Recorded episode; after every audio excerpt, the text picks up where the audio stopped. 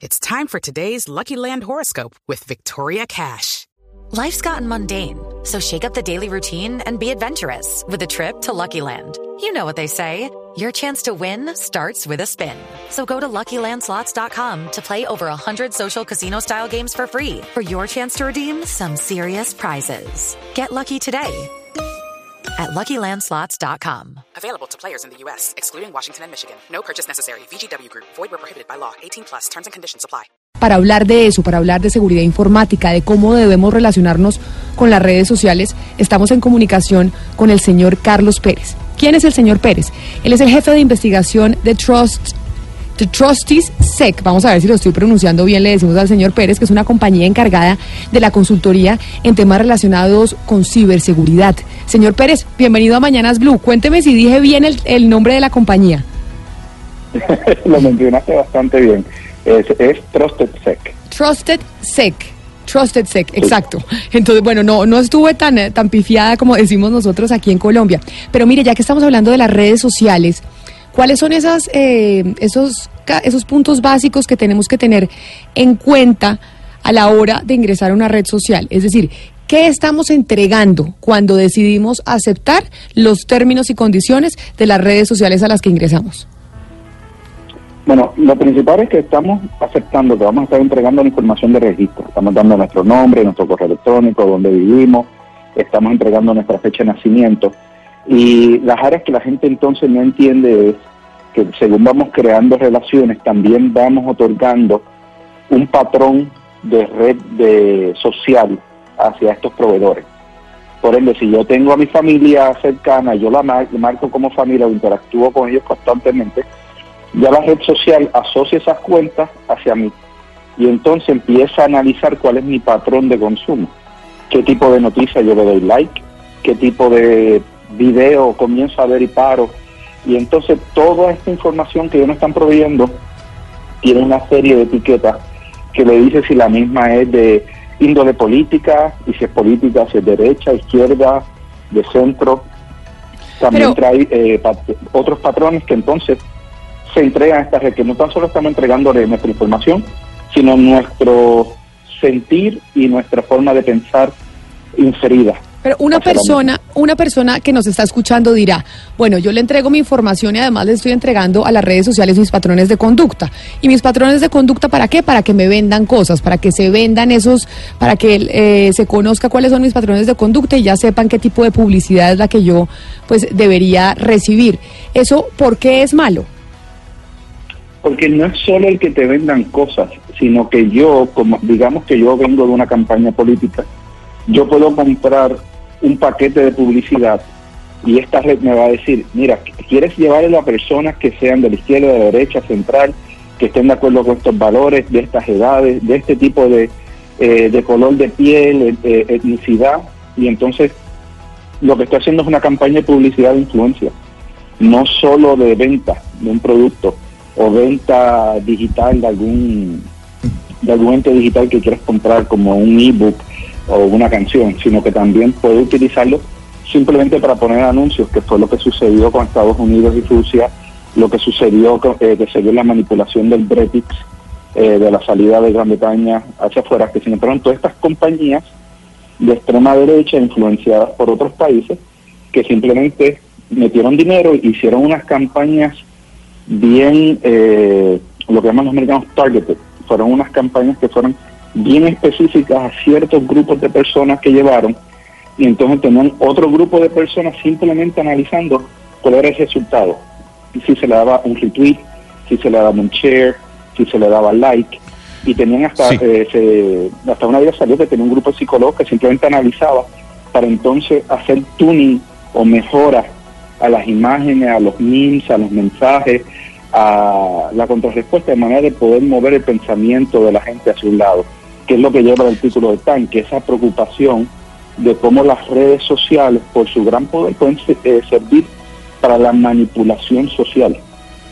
Señor Carlos, eh, usted escuchó al profesor que hace un momento hablaba con nosotros y él decía que los jóvenes eh, en su salón de clases le han dicho que no van a dejar de, de usar Facebook. ¿Usted realmente cree que a los jóvenes le interesa si Facebook tiene sus datos o no? muchos de ellos no les importa, porque, porque están recibiendo ese cantazo de dopamina, de dopamina en el sistema de, donde ellos ahora mismo están en una situación bien vulnerable, los mismos eh, quieren ser aceptados socialmente, son más sensibles en cómo las personas los miren y piensen de ellos. Por ende, ellos compartir esta información, el eh, poner mis fotos, la gente da like y todo, ellos reciben como reconocimiento. O sea, se, eh, lo utilizan como una muletilla emocional, eh, lo cual lo hace más difícil para ellos soltarlo, versus un adulto que lo más seguro ya está más seguro de quién es, de sí mismo y tiene una mejor imagen de sí. Eh, profesor Pérez, eh, creo entender el alcance de lo que usted llama los patrones de consumo y el uso de la información y los efectos que eso tiene en la vida cotidiana de todos nosotros. Pero lo que no creo entender del todo y quisiera que me lo explicara es los efectos nocivos, porque pues de alguna manera hace décadas, 50, 60 años se ha venido hablando de la psicología del mercado, la psicología del mercadeo y publicidad y las eh, eh, decanaturas y las escuelas de publicidad y mercadeo hacen fuerte énfasis en eso. Lo que sucede es que ahora con las redes sociales se hace a través de, de ellas. ¿Cuál es la diferencia entonces y por qué hoy estamos en un grado de peligrosidad mayor? Es la velocidad y la cantidad de información. Antes yo hacía un artículo de revista y ponía el anuncio en la revista, en el periódico, salía. Entonces yo tenía que esperar de insumo de otros terceros que me dijeran a lo largo de semanas y meses, mira, mira, el anuncio funcionó, nuestras cuentas subieron para este trimestre, versus yo hacerlo a través de redes sociales del Internet, donde yo puedo ver en vivo cuán rápido se está eh, eh, moviendo esa información, cuáles son las opiniones, si positivas, negativas, eh, puedo ver a, la misma vez si está impactando mis ventas, cuánta de esa gente que dio clic realmente, cuánto tiempo estuvo en mi página, cuánto tiempo, eh, si compró, no compró, cuánto compró. Eh, lo mismo se puede ver hasta en, los artículos. Si estoy poniendo artículos porque quiero influenciar de alguna manera, compartir algún tipo de información, me puede dar hasta información de cuánto tiempo la persona estuvo en la página. Si realmente leyó las primeras partes del artículo, no leyó las primeras partes del artículo, si lo leyó, lo leyó por completo o no Ahora mismo yo puedo entrar en las estadísticas de mi blog y puedo ver eh, cuánto es el tiempo promedio que una persona estuvo, en qué página y, cuánto tiempo y de dónde viene esa persona. Es que básicamente, básicamente hoy profesor Pérez o señor Pérez, pues en internet se puede tener toda la información de uno el eh, comportamiento y demás. Y ahora, señor eh, Rodrigo Pombo, que se nos vienen las elecciones de este año, como él decía, a través de esa información y de esos hábitos de comportamiento que conocen las redes sociales, pues lo pueden manipular a usted electoralmente, que fue como sucedió en los Estados Unidos. Así es, pero estamos hablando de alguna manera de información focalizada que hasta donde yo tengo entendido es el sueño, el elixir, pues el curubito de los mercadotecnistas. Ellos quieren que sus clientes enfoquen de la mejor manera sus recursos. Y por eso, y por eso las ventas de publicidad en internet pues han aumentado en los últimos Porque años. Es focalizada, es más eficiente, es más eficaz. Claro. En vez de esa publicidad en consumo masivo que uno sabe cuánto gasta, pero no cuánto retorna. Pero eso mismo ha tenido su repercusiones en el tema electoral y en el tema de las democracias. Entonces, maravilloso para los mercadotecnistas, que además les parecen fantásticas las redes sociales, pero se les olvida que hay también un compromiso con los sistemas políticos, como por ejemplo la democracia, si creen ellos que hay que defenderla. No, sí, de acuerdo, pero yo, yo digamos, me lanzo al ruedo a defender un poco también las redes en el sentido que, primero, es una realidad irreversible, segundo, es propio del ingenio y de la creatividad humana que yo celebro, y tercero, lo que tendremos que aprender es a saber cómo manejarlas, pero ni a prohibirlas ni a limitarlas, porque de alguna manera es... Eh, pues cómo se conduce una información, como lo dice el doctor Pérez, muy veloz, muy rápida, pero de nuevo, muy eficiente, muy eficaz. Y si eso influye a la democracia o el sistema democrático de gobierno, pues seguramente nos va a tocar es mirar cómo la administramos, pero, pero no cómo la solayamos, limitamos, prohibimos o sentenciamos.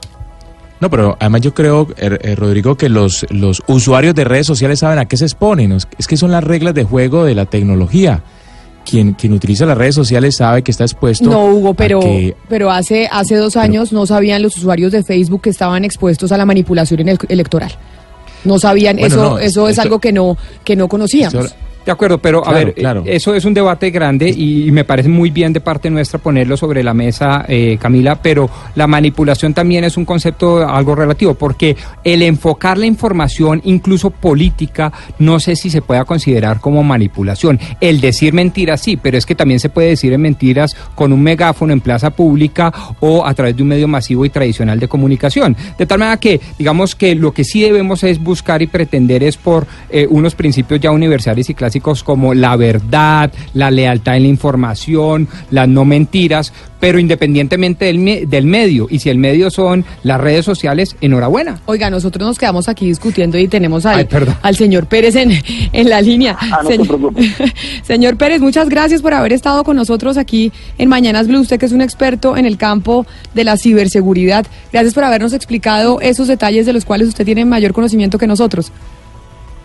Ah, no, no, no hay problema y, quiero decir que el caballero, el último en hablar, dio con el martillo en la cabeza el clavo ahí eh, con el comentario. Una de las áreas que él mencionó eh, fue, eh, la parte de, la manipulación, que uno no, está de acuerdo con ella. En la parte que nosotros olvidamos es que muchas de estas entidades a su misma vez contratan personas para que estén sentadas simplemente haciendo like y amplificando la noticia falsa. Ahí donde queda la responsabilidad no es mía del usuario que estoy siendo bombardeado con un montón de información con un tiempo limitado. Ahí es donde se está diciendo que se le pase la responsabilidad o se le pase o que se pida cooperación a estos que manejan estas redes sociales que ayuden para identificar esta amplificación de noticias falsas, porque conlleva unos patrones que pueden ser identificados cuando sucede, y que ayude a reducirla y ayude con el fact-checking o la limitación Así de cuán rápido la misma se distribuye. Pues señor Pérez, muchas gracias. Feliz mañana para usted. Ah, gracias.